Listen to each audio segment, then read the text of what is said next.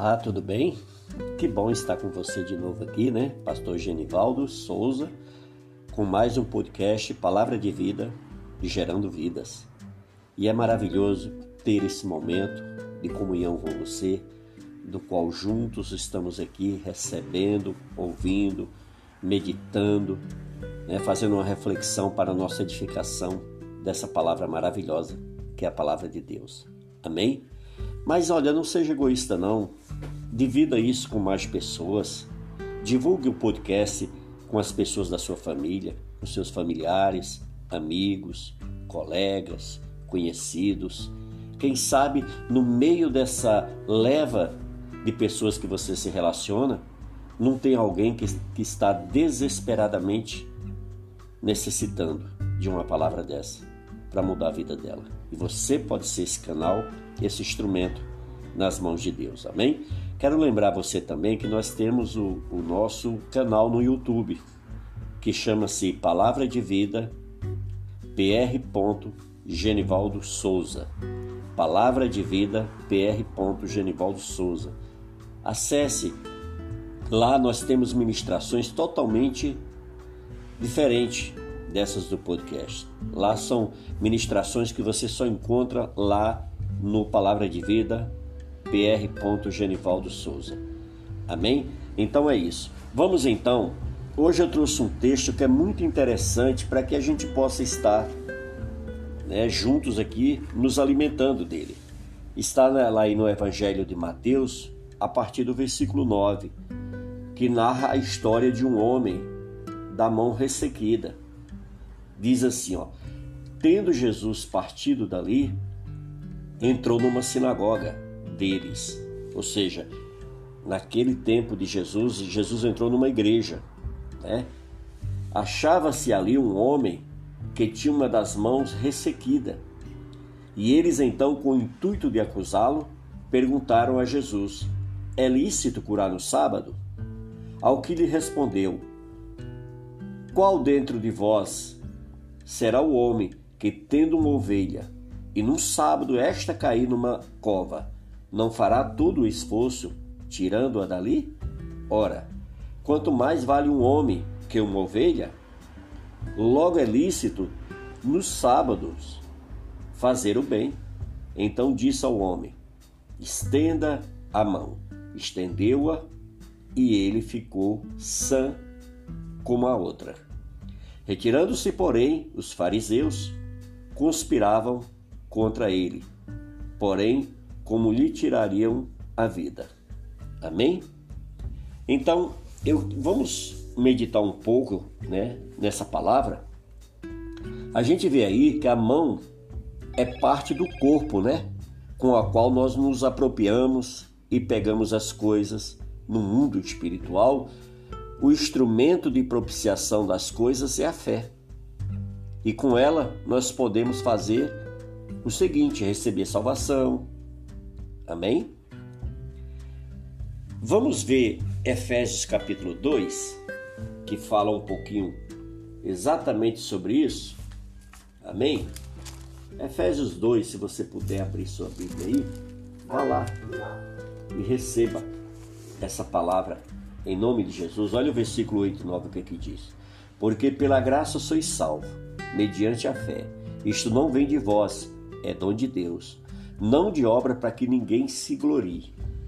Então a gente vê que a salvação não é você ajudando as pessoas que você vai ser salvo. Não é você fazendo caridade que você vai ser salvo, não. A salvação ela vem pela fé. Amém? É uma entrega completa que nós fazemos a Cristo, amém? Para recebermos a nossa salvação. Também ela nos ajuda ao quê? Ela nos ajuda a receber a promessa. Amém? Ela nos ajuda a receber a promessa. Veja o que é que Romanos 18 fala. Ou melhor, 4, Romanos 4, a partir do versículo 18. Abraão, esperando contra a, contra a esperança, creu para vir a ser pai de muitas nações, segundo lhe fora dito. Assim será a tua descendência.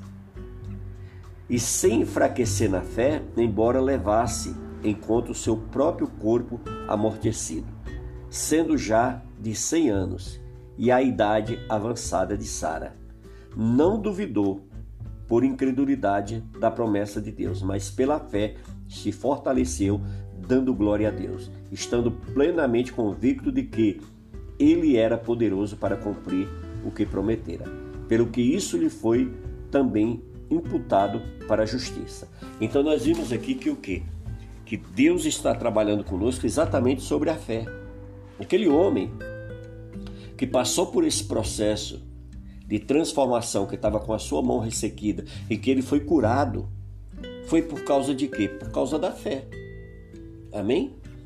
Quando nós temos fé, nós alcançamos a cura física. Amém?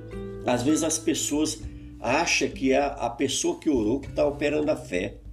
Às vezes a pessoa pega e transfere a fé para um objeto, né? Para uma determinada pessoa e não pode. Amém? A fé, a cura, ela foi gerada pela fé. Então nós temos que estar com a nossa fé fundamentada em Jesus, o Filho de Deus. Porque quando nós fundamentamos a nossa fé nele, nós fundamentamos no Pai e no Espírito Santo. Então a nossa fé, ela tem que estar fundamentada no Senhor. Amém? Então, o que vai gerar cura divina, a cura física, é a nossa fé. Às vezes a pessoa diz: Ah, mas cadê o pastor Fulano que agora ora e cadê que ninguém foi curado? Mas não é ele que vai curar. Se você estiver esperando a oração dele para ser curado, isso não vai acontecer. Por quê? Porque você precisa buscar a fé. Você precisa exercitar a sua fé. Você precisa crer. Amém? Para você pode ver que todos os milagres de Jesus, ele sempre, né? Ele sempre estava falando sobre a fé. Ele sempre estava abordando. Se tu creres, verás a glória de Deus. Tudo é possível que crê. Né? Então Jesus estava o tempo todo falando sobre fé. Crer, acreditar. Amém? E também nós, através da fé, nós executamos os nossos feitos poderosos. Hebreus capítulo 11, no versículo 1, diz que a fé é o firme fundamento das coisas que nós esperamos, mas nós não vemos. E ela diz lá no versículo 6 também que sem fé é impossível nós agradarmos a Deus. Amém? Então, amados, nós precisamos o quê? Exercitar nossa fé. Esse homem, ele recebeu o milagre dele pela fé. Amém? Nós devemos viver com alegria, na certeza da nossa vitória. A mão ressequida é a fé ressequida. O texto diz que o homem tinha uma mão ressequida, mirrada, sem força para segurar nada. Ele não conseguia, ele não conseguia ter articulação naquela mão.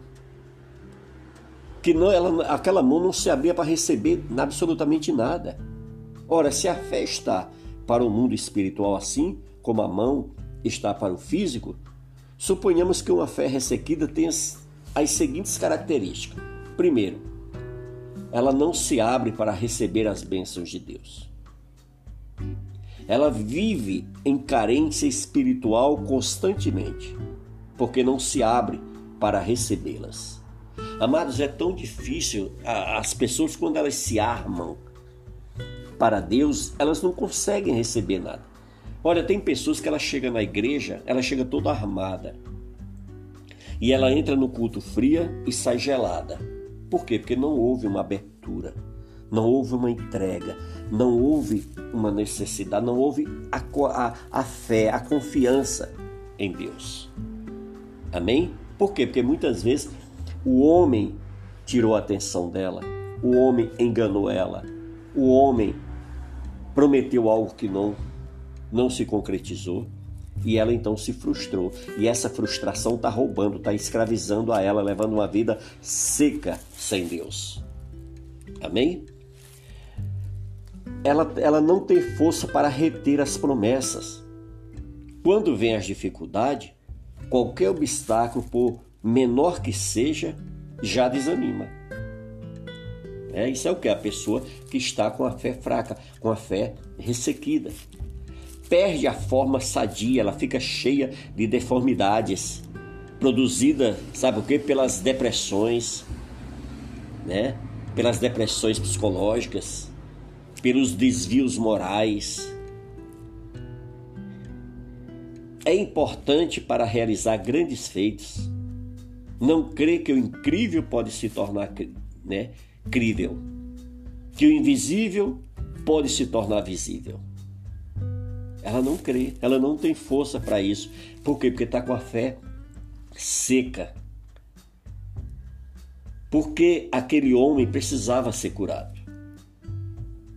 O texto nos disse que aquele homem estava o quê? Na congregação, estava na igreja.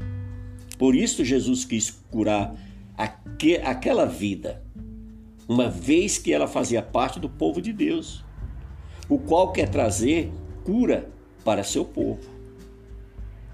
Amém? Então nós vimos que aquela pessoa, ela estava na igreja, ela fazia parte da família de Deus, porém estava com a mão seca, estava, né? E ali a gente trouxe, né, aquela mão seca para uma fé seca. O homem ele pertence a Jesus. Nós vimos aí no versículo 11. Ó. Ao que lhe respondeu: Qual dentre vós será o homem que, tendo uma ovelha e no sábado esta cair numa cova, não fará todo o esforço tirando-a dali? Então, aquela ovelha, né? Era do homem, era de Cristo, representava como filho de Deus.